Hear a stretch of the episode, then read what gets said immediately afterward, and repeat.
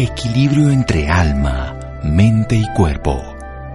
Bienvenidos a Sanamente, la cita con el bienestar. Dirige Santiago Rojas.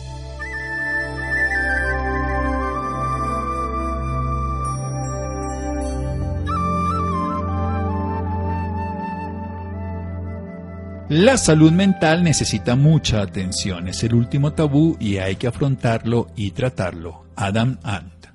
Buenas noches, estamos en Sanamente de Caracol Radio, su programa de salud. Vamos a hablar a propósito de que ayer en el mundo se hablaba de la salud mental, el Día Mundial de la Salud Mental, tan importante para todos los seres humanos. Y hay procesos cotidianos, como puede llegar a ser la ansiedad, que algunas tienen ya niveles patológicos, y unos que pueden llegar a ser muy complejos, una enfermedad como la depresión mayor. Vamos a hablar de estas dos realidades de la salud mental, cómo se deben abordar, cómo las podemos entender, de la mano de una especialista en el tema. Ella es Laura Villamil Cortés es médica especialista en psiquiatría y salud mental, magíster en terapia cognitiva conductual y magíster en nutrición clínica. O sea, integra aspectos de lo que podemos hacer, dado que muchas de las cosas que hoy en día lo vemos en el cuerpo también tienen que ver con los hábitos, pero también cómo nos alimentamos. Doctora Laura Villamil, buenas noches y gracias por acompañarnos. Buenas noches, doctor. ¿Cómo está? Gracias por la invitación. Bueno, de una manera corta vamos a definir los temas que vamos a desarrollar en las siguientes partes. Esto, ¿qué es la depresión y la ansiedad, doctora Villamil? La ansiedad y la depresión son patologías mentales, afectivas, en donde el paciente puede sentirse triste puede sentirse ansioso. Además de esto, puede tener una repercusión en la funcionalidad de su día a día a nivel laboral, afectivo, social, entre otras es muy importante ponerle atención a este par de patologías porque pueden generar incapacidades en el paciente. ¿Qué tan frecuentes son hoy en día? Porque usted nos habla que también repercuten en el día a día, en lo laboral, en lo afectivo, en la socialización. ¿Qué tan frecuentes tenemos hoy a nivel, no sé si de Colombia, por decirlo, o en el mundo? Es muy frecuente. Eh, por ejemplo, en el año 2020 se registraron aproximadamente 18 mil llamadas en las líneas telefónicas de atención psicológica en Colombia por causas, pues, de ansiedad y de depresión. Eh, post pandemia, además, estos síntomas han aumentado, ya que muchas personas han tenido duelos por pérdida de familiares, pérdidas económicas, pérdidas laborales, eh, y asimismo ha generado otras repercusiones, por ejemplo, a nivel del sueño. Eh, además, estas patologías pueden llevar al suicidio. La Organización Mundial de la Salud indica que cada año más de 700 mil personas se quitan la vida y esto pues es una cifra bien alarmante. Sin duda, produce más muertes que gran cantidad de enfermedades que le damos una importancia mayor y además es en la gran mayoría de los casos prevenible. Vamos a hablar al respecto sobre la depresión y la ansiedad aquí en Sanamente de Caracol Radio. Síganos escuchando por salud. Ya regresamos a Sanamente. Bienestar en Caracol Radio. Seguimos en Sanamente.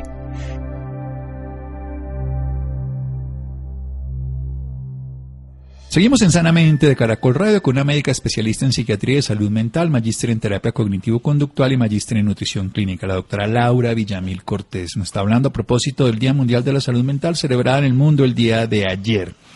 Hablando de dos tipos de afecciones mentales de tipo afectivo que repercuten en la salud, no solamente psicológica, sino también social y por supuesto pueden afectar incluso la calidad de vida y afectar órganos y hacer que otras enfermedades se vuelvan más complejas. Ya nos contaba que en el 2020 18 mil llamadas existieron en estas líneas de atención para pacientes con depresión y ansiedad, que además son enfermedades que se han agravado con la pandemia por las muertes, por el duelo y que han afectado otros aspectos de la vida, como puede llegar a ser el sueño, que con todas las repercusiones de salud y algo, una cifra que es alarmante y muy importante.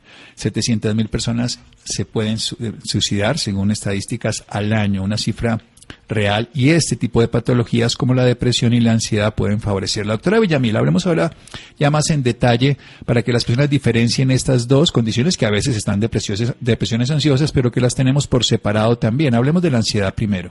Vale, bueno, la ansiedad es una patología con una prevalencia alta en donde el paciente puede presentar unos síntomas mentales y unos síntomas físicos. Cuando hablamos de síntomas mentales, hablamos de ideas rumiantes, negativas, que generan preocupación en el paciente. Luego puede presentar unos síntomas físicos que pueden estar caracterizados por sensación de palpitaciones, sensación de opresión en el pecho, sensación de dificultad para respirar, síntomas gastrointestinales como distensión abdominal, diarrea, náuseas, eh, síndrome de intestino irritable, puede generar síntomas a nivel de, de musculares, dolores musculares, puede generar además eh, alteraciones en el sueño, ya sea insomnio o que el paciente quiera dormir demasiado durante el día y lógicamente puede llegar a presentar alteraciones en su funcionalidad ya que puede generar eh, incapacidad para trabajar, incapacidad pues para mantener una vida familiar normal. Cuando hablamos ya de la depresión, estamos hablando de una patología en donde el paciente va a sentir por dos semanas o más un afecto triste o irritable. Tengamos presente que los pacientes adolescentes y niños pueden presentar más irritabilidad que tristeza. Además de este afecto eh, triste o irritable, pueden empezar a presentar anedonia, que es la pérdida de las ganas por hacer actividades que antes disfrutaban pueden empezar a presentar ideas de minusvalía, ideas de soledad, ideas de muerte o ideas suicidas. Son diferentes las ideas de muerte, las ideas suicidas. Mm, sin embargo, pueden estar presentes en este cuadro. Además de eso, pueden presentar pérdida de la energía para realizar actividades, pueden empezar a presentar alteraciones en el sueño, igual porque pueden presentar insomnio o hipersomnio. Alteraciones en la conducta alimentaria, ya sea porque pierdan el apetito o porque empiecen a comer mucho más de lo normal. Eh, y además de eso, obviamente, alteraciones en la concentración, lo cual impacta a nivel laboral o académico a las personas. Entonces, estos son los síntomas y los signos de alarma para tener en cuenta y eh, pues saber cuándo se debe consultar. Bien, es muy importante todo esto porque como vemos es un cuadro muy variado. Si empezamos a nivel de la ansiedad, pues sí, en la parte mental, emocional, anticipación, la rumiación mental, pero palpitaciones, dificultad para respirar, diarrea, irritabilidad del intestino, irritabilidad, síndrome intestino irritable, todas estas cosas se pueden confundir con muchas otras patologías orgánicas. Ahí vemos cómo la mente va a influir de una manera adecuada. Hablemos en principio nuevamente de la ansiedad. ¿Cuáles son los factores que generan y las que podemos llegar a trabajar para de alguna manera reconocerla, pero también tratarla, abordarla de una manera saludable? Mira, en realidad hay muchos factores de riesgo.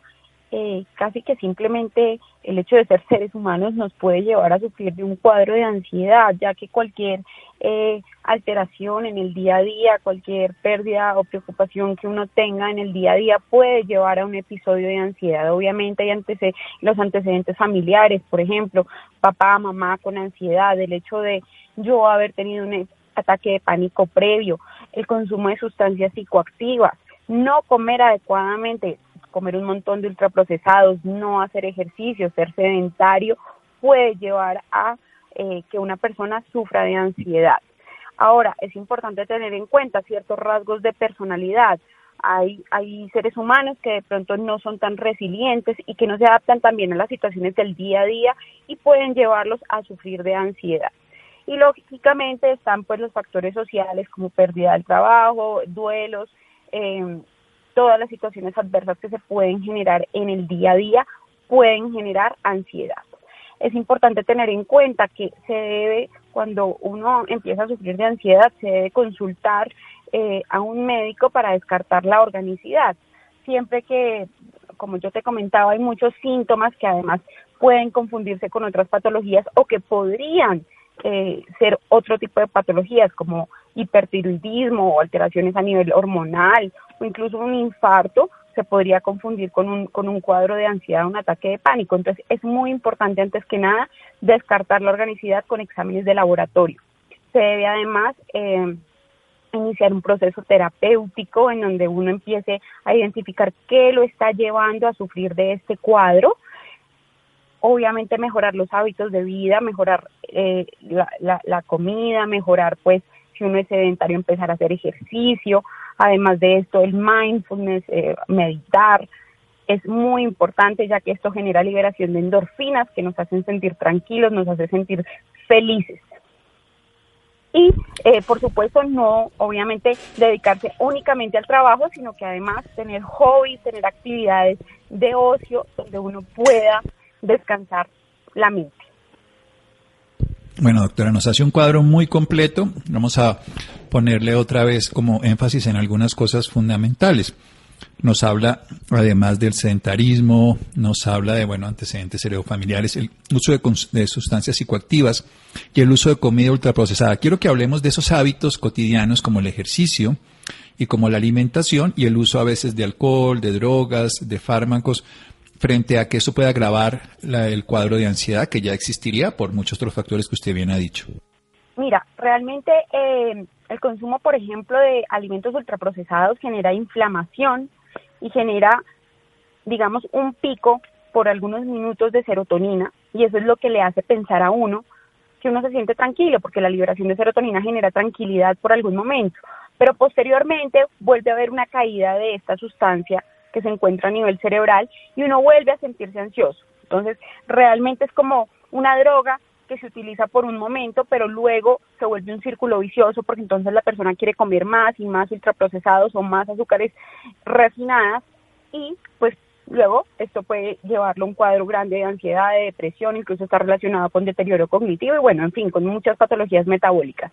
Por otro lado, el hecho de ser sedentarios también genera ansiedad, ya que pues múltiples estudios donde se ve que también realizar ejercicio, ya sea pesas o eh, cardiovascular, genera también liberación de endorfinas, que nos genera sensación de, de, calma, de motivación, se libera dopamina, entonces nos vamos a sentir más enérgicos y una persona que simplemente no hace ejercicio no va a tener esta fuente para sentirse más tranquila, más relajado. Lo mismo ocurre con la meditación. Entonces definitivamente son herramientas que uno tiene muy a la mano para disminuir estos síntomas o para evitar cuadros de ansiedad, cuadros depresivos y que muchas personas no, no utilizan estas herramientas, pero realmente son muy valiosas, muy importantes y ahora creo que la gente se está dando más cuenta que debe mejorar sus, sus hábitos de vida, su calidad de vida. Excelente, doctora Villamil. Podemos hacer mucho, independientemente que también hay fármacos, pero eso es estándar facultativo y la invitación a propósito del Día Mundial de la Salud Mental es que podemos cambiar nuestros hábitos de vida. Nos habla de que el uso de ultraprocesador nos da bienestar transitorio, pero como una tarjeta de crédito debemos más al final. Así que más bien a comer comida real, a meditar, a hacer ejercicio y mejorar la labor social que hagamos también. Tenemos que poder relacionarnos con nuestro trabajo y elaborar los duelos. Vamos a hacer un pequeño corte para desarrollar algo más sobre la depresión aquí en Sanamente de Caracol Radio. Síganos escuchando por salud. Ya regresamos a Sanamente. Bienestar en Caracol Radio. Seguimos en Sanamente.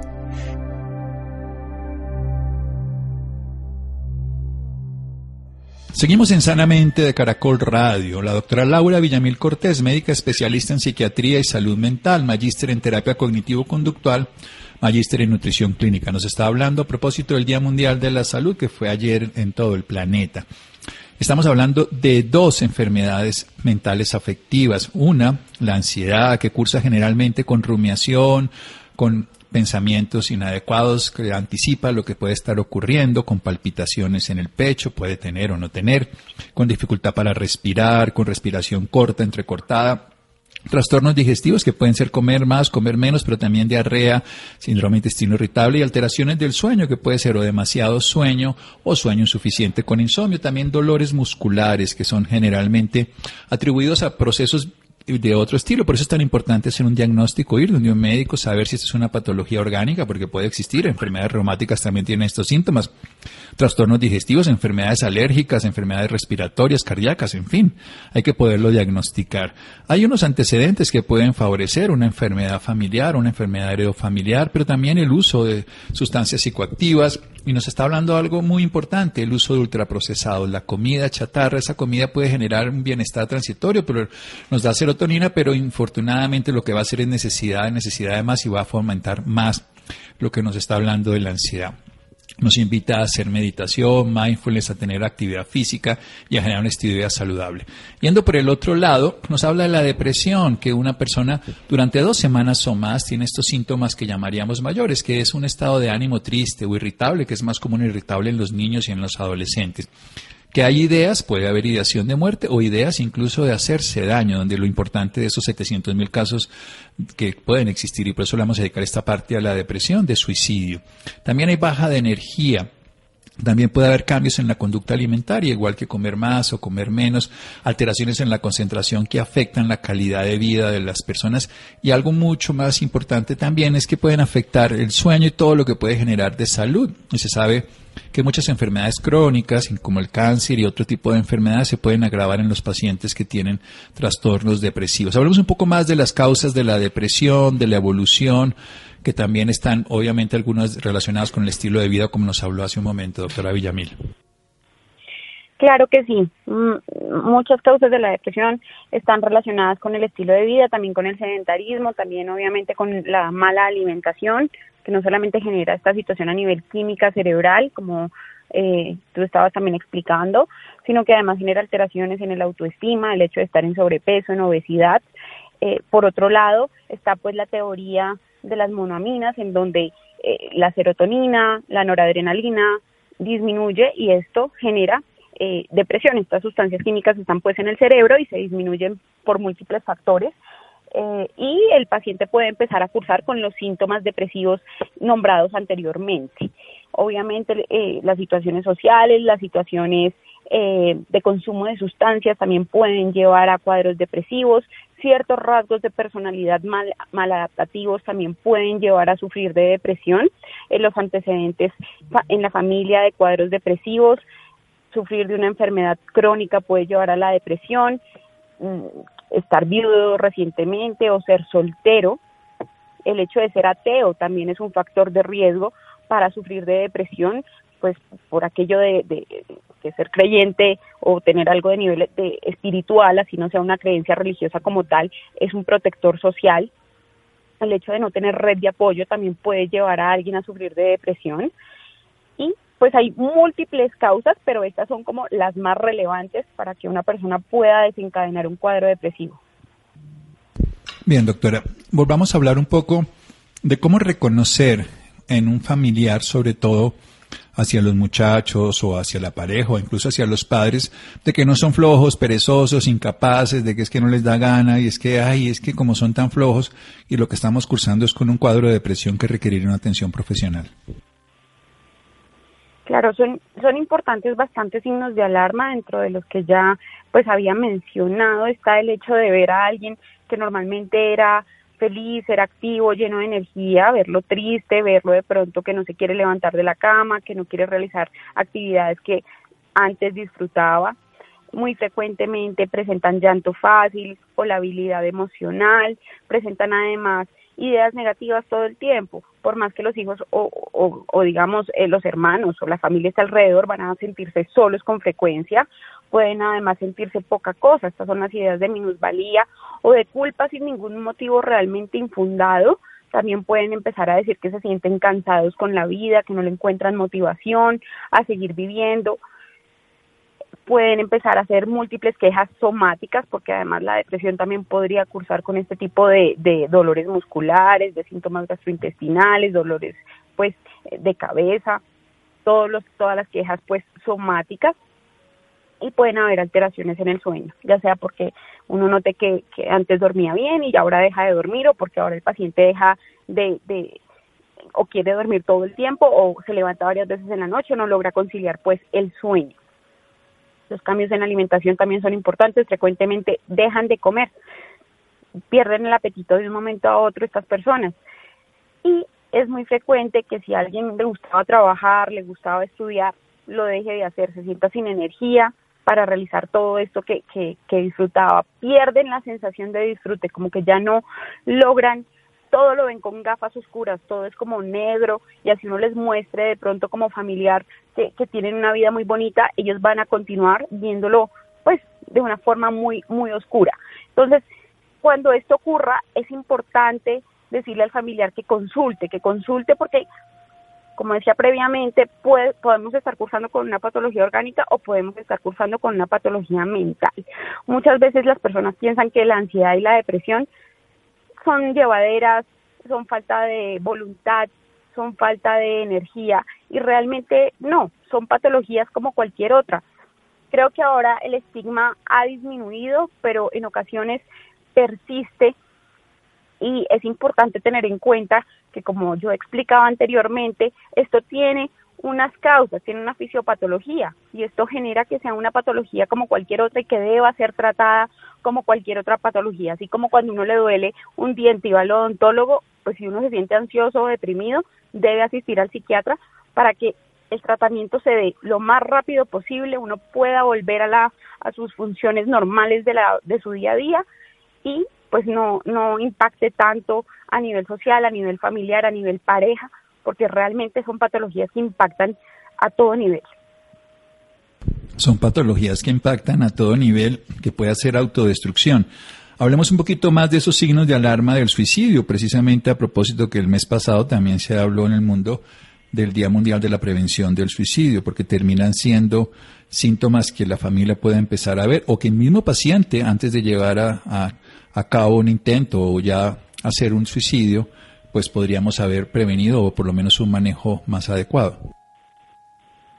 Claro que sí, muchas personas que eh, se suicidan previamente dejan cartas o comentan sentirse muy cargados con la vida, empiezan a tener un mal rendimiento académico, pueden empezar a aislarse de sus amigos, de su familia, pueden incluso pues referir la idea de quererse morir, de no verle solución a sus problemas, ¿sí? O por el contrario, eh, hay pacientes que definitivamente la familia no se da cuenta porque aparentemente están felices, aparentemente tienen una vida normal, pero por dentro pues llevan su cruz, se están sintiendo muy, muy tristes y este caso es más difícil, ¿sí? Porque pues es, difícil darse cuenta si el paciente le sucede algo a nivel afectivo. Pero claro, todos estos, estos signos de alarma que yo comento son importantes y definitivamente la idea es que si algún, algún familiar o amigo ve que su, su ser querido está deprimido, hay, hay líneas, está la línea púrpura, o pueden consultar a, a, un psiquiatra particular, las EPS, incluso el régimen subsidiado también tiene atención psiquiátrica, entonces definitivamente hay muchas opciones. La idea es perderle el miedo a consultar, a comentar que uno se siente triste. Es normal sentir, sentir rabia, sentir dolor, sentir celos. Los sentimientos es algo que ocurre y que uno no puede impedir. Lo importante es consultar y evitar que esto se vuelva una patología crónica en el tiempo que obviamente pueda llevar a una persona a suicidar, que es una, una situación cada vez más común y muy posiblemente sea por el estigma de la patología mental, por miedo a contar los sentimientos. Esto es súper importante todo lo que estamos aprendiendo a propósito del Día Mundial de la Salud Mental celebrado ayer y al que le tenemos que poner atención no solo ayer y hoy, sino todos los días. 700 mil personas pueden suicidarse, algo que es a nivel mundial un número demasiado grande. Hablemos de algunos otros aspectos que tienen que ver con la depresión y es la evolución, porque estamos hablando de en cierta forma de diagnóstico, de estilo de vida saludable, pero se puede tener una vida normal, se puede sobrepasar una, una depresión, existe el apoyo suficiente, los medicamentos, las ayudas, doctora Laura Villamil. Claro que sí, un paciente con depresión puede superar la patología. Claro está que cuanto antes consulte, más rápido va a empezar a sentir eh, pues mejoría y va a poder volver a su, a su vida normal. Eh, normalmente cuando se asiste al psiquiatra, el psiquiatra puede identificar qué tipo de cuadro está sufriendo, si leve, moderado, grave. De acuerdo a la severidad del cuadro se van a tomar pues eh, ciertas ciertas indicaciones, se le van a dar ciertas indicaciones al paciente. Los cuadros leves muy posiblemente se pueden tratar en casa con psicoterapia. Los cuadros ya moderados y graves normalmente eh, se manejan de forma intrahospitalaria, ya que la mayoría pueden presentar ideas suicidas y la idea es que pues obviamente no eh, se conforme como tal un cuadro de suicidio. Entonces se inicia el manejo farmacológico y eh, además se maneja pues de forma intrahospitalaria. A veces las personas se imaginan pues las películas y, piensan que ir a un hospital psiquiátrico es como, como muestran pues las películas que, es algo dramático, pero no, en realidad se vive como una hospitalización común y corriente, donde las enfermeras están al tanto pues de los signos vitales, de la medicación, se intenta que el paciente esté despierto, no que esté sedado, porque muchas personas llegan con miedo y dicen, no, pero es que me van a mantener dormido. Y definitivamente esto no es así. La idea es mantener despiertas a las personas para que puedan justamente asistir a la terapia, no solamente con el psiquiatra, sino con el psicólogo, con terapia, terapia ocupacional, terapia física, hay muchos tipos de terapia en estas, en estas instituciones y muy posiblemente a veces no, no, son, no son estancias tan prolongadas, son estancias cortas o, o medianas. Entonces, es perderle el miedo a esto y por otro lado, cambiar, yo repito una y otra vez, los hábitos de vida. Eso ayuda un montón ayuda demasiado a cambiar los hábitos de vida. Entonces, si el paciente hace todo esto y toma su medicamento, que aproximadamente el tratamiento puede durar entre seis meses y dos años, puede salir de su cuadro depresivo y puede volver a tener una vida normal e incluso puede dejar de sufrir de depresión y empezar a recordarlo como un suceso de la vida del pasado y pueda que no se vuelva a repetir. La medicación tampoco es de por vida, como les digo, puede durar el tratamiento entre seis meses y dos años y luego se suspende. Bueno, usted nos da otra vez ánimos en el sentido, primero, de quitar el estigma. No tenemos que verlo como algo peyorativo o algo de flojera o de incapacidad, sino una enfermedad como podría tener alguien un problema en la columna, en el corazón, en el pulmón y debe tener un tratamiento integral, donde la medicación puede ser a veces, donde la psicoterapia es esencial y donde el estilo de vida es fundamental. Nos habla de la nutrición, del ejercicio, el mindfulness, de las relaciones. Hablemos un poco de la resiliencia. Se puede fortalecer, se puede enseñar, se puede aprender a que una persona pueda desarrollar una adaptación adecuada frente a las crisis, no solo ahora de la pandemia, sino de miles de cosas cotidianas que nos pasan? Total, totalmente. Todos podemos aprender a ser resilientes, todos podemos aprender a adaptarnos a las situaciones adversas. Y es lo ideal, es lo ideal. Yo invito realmente a la mayoría de mis pacientes que continúen en procesos de psicoterapia, porque la psicoterapia le enseña a uno a conocerse a sí mismo, a conocer no solamente las cualidades, sino los defectos y a mejorar esos rasgos en la forma de ser de uno que le impiden adaptarse a las situaciones tristes, negativas, dolorosas del día a día. Entonces, realmente se puede, se puede aprender. Hay personas que de pronto tienen unos rasgos más inflexibles de la personalidad y van a requerir más terapia, pero todo el mundo, absolutamente todo el mundo puede volverse más resiliente. Entonces, eh, la invitación es esa, asistir a psicoterapia. Eh, hay múltiples formas de psicoterapia, ¿sí? No solamente hay, hay una forma, hay terapia sistémica, hay terapia cognitivo-conductual, eh, bueno, hay montones de terapia. Y la idea también es conseguir el profesional adecuado con el cual uno siente empatía, uno sienta que le puede contar su vida, porque básicamente en la terapia uno cuenta las cosas más privadas, dolorosas, eh, secretas, ¿sí? Es abrirle el corazón a una persona. Entonces, eso es muy importante, encontrar, encontrar el, profesional adecuado, acorde, con el cual uno se sienta bien contándole su vida. Y una vez ya uno encuentre el profesional, cuadrar obviamente eh, las sesiones y pues que el paciente tenga en cuenta cuál es el objetivo. No es empezar una terapia porque sí, no. Se le debe explicar cuál es el objetivo de la terapia, qué se busca con la terapia, ¿sí? Y no solamente la deben empezar de pronto personas que acaban de sufrir algún trauma o algún duelo, sino que cualquier persona en condiciones normales puede empezar una terapia.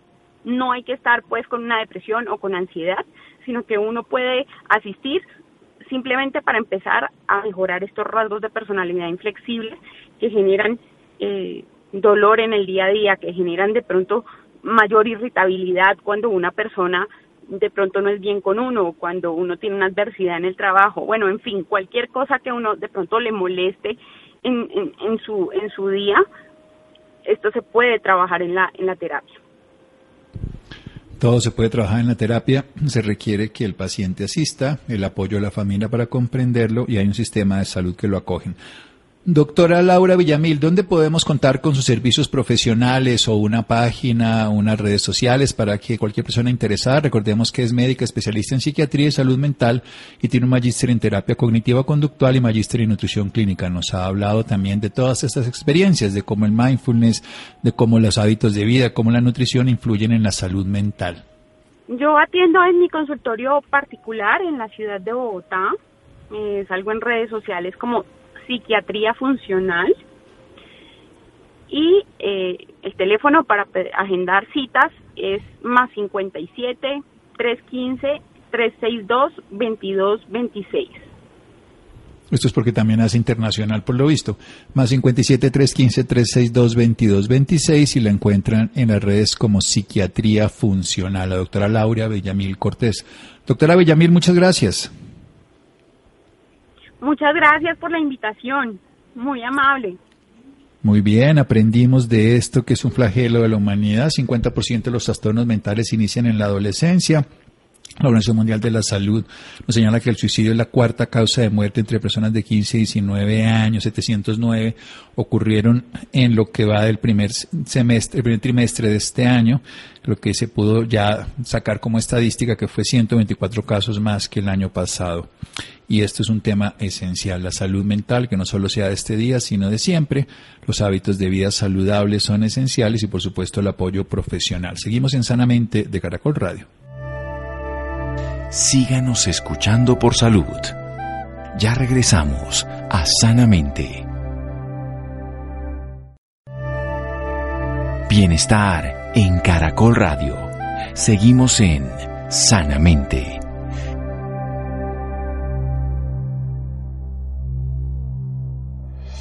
Seguimos en Sanamente de Caracol Radio. Bien, vamos a cambiar de tema. Alimentos ancestrales, ¿qué son? ¿Cuáles son sus beneficios? ¿Por qué se deben consumir? Laura, estamos en Colombia, vamos a ver. Muy buenas noches Santiago para usted y para todas las personas que nos sintonizan a esta hora. Claro que sí Santiago, estos alimentos se han ido olvidando con la tecnificación de la industria alimentaria y el proceso de los alimentos. Por esta razón en la noche de hoy está con nosotros la doctora Ana María Holguín. Ella es médico general de la Universidad de La Sabana, especialista en terapias alternativas de la Universidad del Bosque y máster en nutrición de la Universidad de Barcelona. Doctora Ana María, muy buenas noches y bienvenida sanamente de Caracol Radio. Hola, buenas noches, espero que se encuentren bien. Bueno, doctora, para empezar, háblenos un poco sobre los alimentos ancestrales. ¿Cuáles son estos alimentos? Claro que sí, estos alimentos, como tú lo decías, son alimentos que usaban eh, antes los ancestros, nuestros indígenas, que nos aportan gran variedad de minerales, vitaminas, antioxidantes, incluso prebióticos, y que como decía Santiago, se han ido olvidando por la tecnificación de la industria alimenticia. Dentro de estos alimentos ancestrales se encuentran la quinoa, el azaí, la chía, los frutos secos, la semilla de calabaza, la cúrcuma, el jengibre, la maca, entre otros. Háblenos un poco sobre las propiedades que tiene cada uno de estos alimentos de los que nos acaba de mencionar. Claro, mira, de, estos alimentos podemos hablar de la quinoa que ha venido cogiendo mucha fuerza. La quinoa tiene un alto valor biológico. Eso significa que tiene y que nos aporta los ocho aminoácidos esenciales. Aminoácidos son aquellos ladrillos que van formando nuestro músculo, o sea, son una fuente de proteína muy importante, aportan una gran cantidad de fibra y esta fibra es importante porque nos ayuda a mantener un sistema gastrointestinal fuerte y sano. Tienen una gran cantidad de calcio, hierro, magnesio, vitaminas del complejo B, entre otras. También tenemos el azaí, el azaí tiene una gran cantidad de antioxidantes, eh, y nos aporta una gran cantidad de fibra, vitamina C y A. Hay uno que es súper importante, que es el cacao, y el cacao es un potente vasodilatador, tiene gran cantidad de estudios en donde se demuestra que libera óxido nítrico, lo cual es una sustancia que es benéfica para nuestro sistema cardiovascular y nos ayuda a mantener nuestro corazón y nuestros vasos fuertes, dilatados, por lo tanto va a ayudar a mantener una presión arterial en buen estado. No solamente esto, sino el cacao también nos ayuda a liberar sustancias u hormonas en nuestro cerebro que nos van a ayudar a sentirnos felices y tranquilos. También está la chía. La chía son unas semillas que nos aportan una gran cantidad de proteína, pero tienen una característica y es que nos dan una gran cantidad de calcio, inclusive nos dan más calcio que la leche de vaca. Y también aportan mucha fibra. ¿Y quiénes pueden consumir estos alimentos? ¿Desde qué edad se podrían empezar a consumir? Mira, idealmente los alimentos ancestrales los deberían consumir todas las personas, niños, adultos y ancianos. Todos estos alimentos ancestrales tienen el potencial de prevenir enfermedades, de mantener nuestra salud y de mejorar la calidad de vida. Realmente no existe ninguna contraindicación en alguna persona para consumir alimentos ancestrales. Em, ya si hay algún tipo de, de, patología específica o algún tipo de intolerancia o alérgica o alergia a alguno de ellos, pues claramente no debe consumirse y el médico tratante estará dispuesto a dar estas directrices, pero en general el consumo de estos alimentos ancestrales no tiene ninguna contraindicación, inclusive tiene beneficios para pacientes, por ejemplo, diabéticos, ya que estos nos aportan una gran cantidad de fibra y al tener fibra nos va a ayudar a regular la glicemia y la insulina en sangre. Pacientes que están predispuestos a la inflamación o a las infecciones, por ejemplo, la cúrcuma es un poderosísimo alimento que va a ayudar a que estemos menos inflamados, nos va a ayudar a mejorar nuestro sistema inmunológico, entonces realmente no hay ninguna contraindicación para, para consumirlos. Bueno, yo tengo entendido que estos alimentos también ayudan a las dietas que hacen la mayoría de personas. ¿Cómo se pueden, las personas que no saben de este tema, cómo pueden incluir estos alimentos en sus dietas? Bueno, esto es un tema que es un poco álgico y que finalmente pues sí es importante que cada persona lo trate con su médico. Sin embargo, los alimentos ancestrales nos aportan una gran cantidad de minerales y de vitaminas que se usan como sustrato o como enzimas para tener un correcto metabolismo. Y si nosotros tenemos nuestro metabolismo funcionando bien, pues probablemente nos va a ayudar a mantener un peso. En caso de que las personas tengan sobrepeso, obesidad o algún tipo de enfermedades eh, mm, que, que cursen con esto, los pueden consumir, pero hay algunos que tienen más cantidad de calorías, por lo tanto deben ser porcionados y esto sí es importante que se haga en conjunto con el médico, con el nutricionista o con el nutriólogo a cargo. ¿Cuáles serían estos, doctora?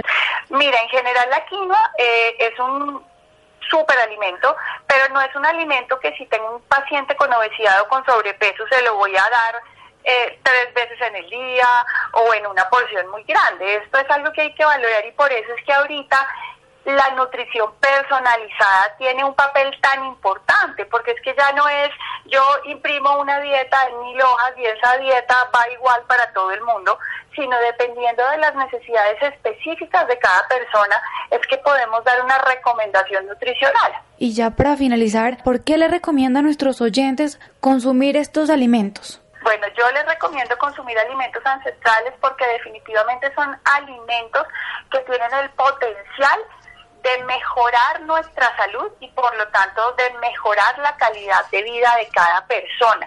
Nos van a aportar una gran variedad de minerales, vitaminas y antioxidantes que no tienen los alimentos que por su proceso de tecnificación se han ido perdiendo, los alimentos que vienen en caja, enlatados, congelados, precongelados y demás. Estos alimentos van a ayudar a fortalecer nuestra salud, a fortalecer nuestro sistema inmunológico que en este momento es tan importante y con su consumo responsable vamos a ayudar a disminuir el aumento del sobrepeso y la obesidad que ahorita está eh, en, en una curva muy acelerada desde hace unos años a nivel mundial.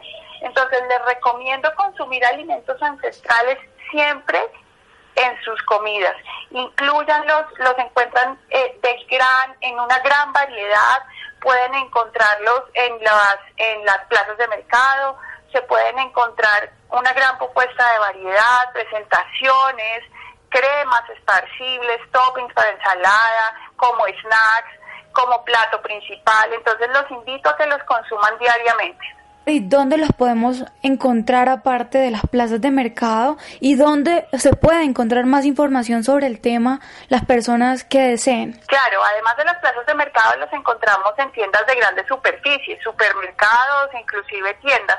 Y si ustedes quisieran buscar más información acerca de alimentos ancestrales, hay una página que me gusta muchísimo, les recomiendo en Instagram, arroba Manitoba te quiere bien, y en Facebook, arroba me gusta Manitoba. Son páginas que tienen información muy clara y muy variada acerca de alimentos ancestrales, inclusive recetas que nos pueden servir. Perfecto, doctora Ana María, muchísimas gracias por esta valiosa información y por acompañarnos esta noche en Sanamente de Caracol Radio. Muchas gracias a ustedes, les mando un saludo muy grande, Laura, Santiago y a todos los oyentes. Espero que se encuentren bien y feliz noche. Bueno, gracias Laura, Rolando, Ricardo Bedoya, Jessy Rodríguez, Freddy e Iván. A todos muchas gracias. Quédense con una voz en el camino con Ley Martín. Caracol piensa en ti. Buenas noches.